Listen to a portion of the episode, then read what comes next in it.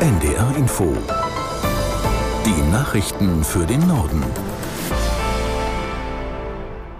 Um 9 Uhr mit Claudia Drews. Israel hat seine Angriffe im Gazastreifen fortgesetzt. Auch die Luftangriffe, vornehmlich auf Tunnelsysteme der Hamas, wurden nach Ami-Angaben verstärkt. Nach Einschätzung unseres Israel-Korrespondenten Julio Segador dient das zur Vorbereitung einer Bodenoffensive. Wir wissen, dass der Gazastreifen hermetisch abgeriegelt ist mit Panzern, mit schwerer Artillerie, mit über 100.000 Soldaten. Aber vielleicht ist es nicht so, dass die alle auf einmal in den Gazastreifen eindrücken. Wir haben jetzt eigentlich zum wiederholten Mal nachts das äh, Szenario gehabt, dass eher punktuell in den Gazastreifen vorgerückt wird, äh, konkret in dieser Nacht an drei Punkten.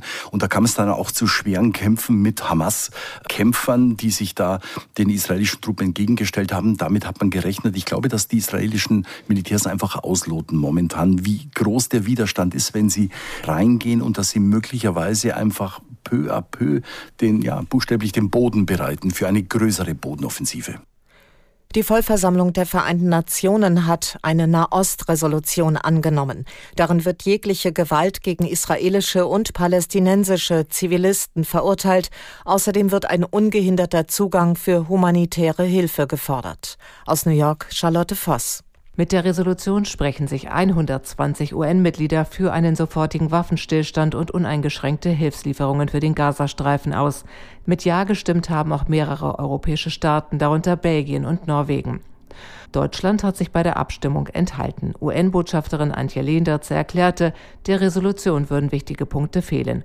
Unter anderem Israels Recht auf Selbstverteidigung, die Hamas müsse ihre Geisel bedingungslos freilassen und Berlin unterstütze humanitäre Pausen. Die 14 Gegenstimmen kamen von Israel, den USA sowie unter anderem von Österreich, Kroatien und Ungarn. Wirtschaftsminister Habeck hat angemahnt, rechtzeitig über die künftige Finanzierung der Bundeswehr nachzudenken. Das 100 Milliarden Euro Sondervermögen werde in nicht allzu langer Zeit aufgezehrt sein, sagte der grünen Politiker der Frankfurter Allgemeinen Sonntagszeitung. Wenn Deutschland die Zeitenwende ernst nehme, müsse es mehr für seine Sicherheit tun. Als möglichen Ausweg sieht Habeck die Aufnahme von Krediten über den bisher zulässigen Rahmen der Schuldenbremse hinaus. Man sollte seinen Worten zufolge überlegen, ob die politischen Regeln unverändert zu den veränderten Zeiten passten.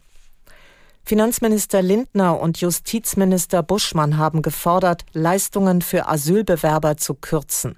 In einem Gastbeitrag in der Welt am Sonntag schreiben sie, unter bestimmten Voraussetzungen sei auch eine Absenkung quasi auf Null denkbar.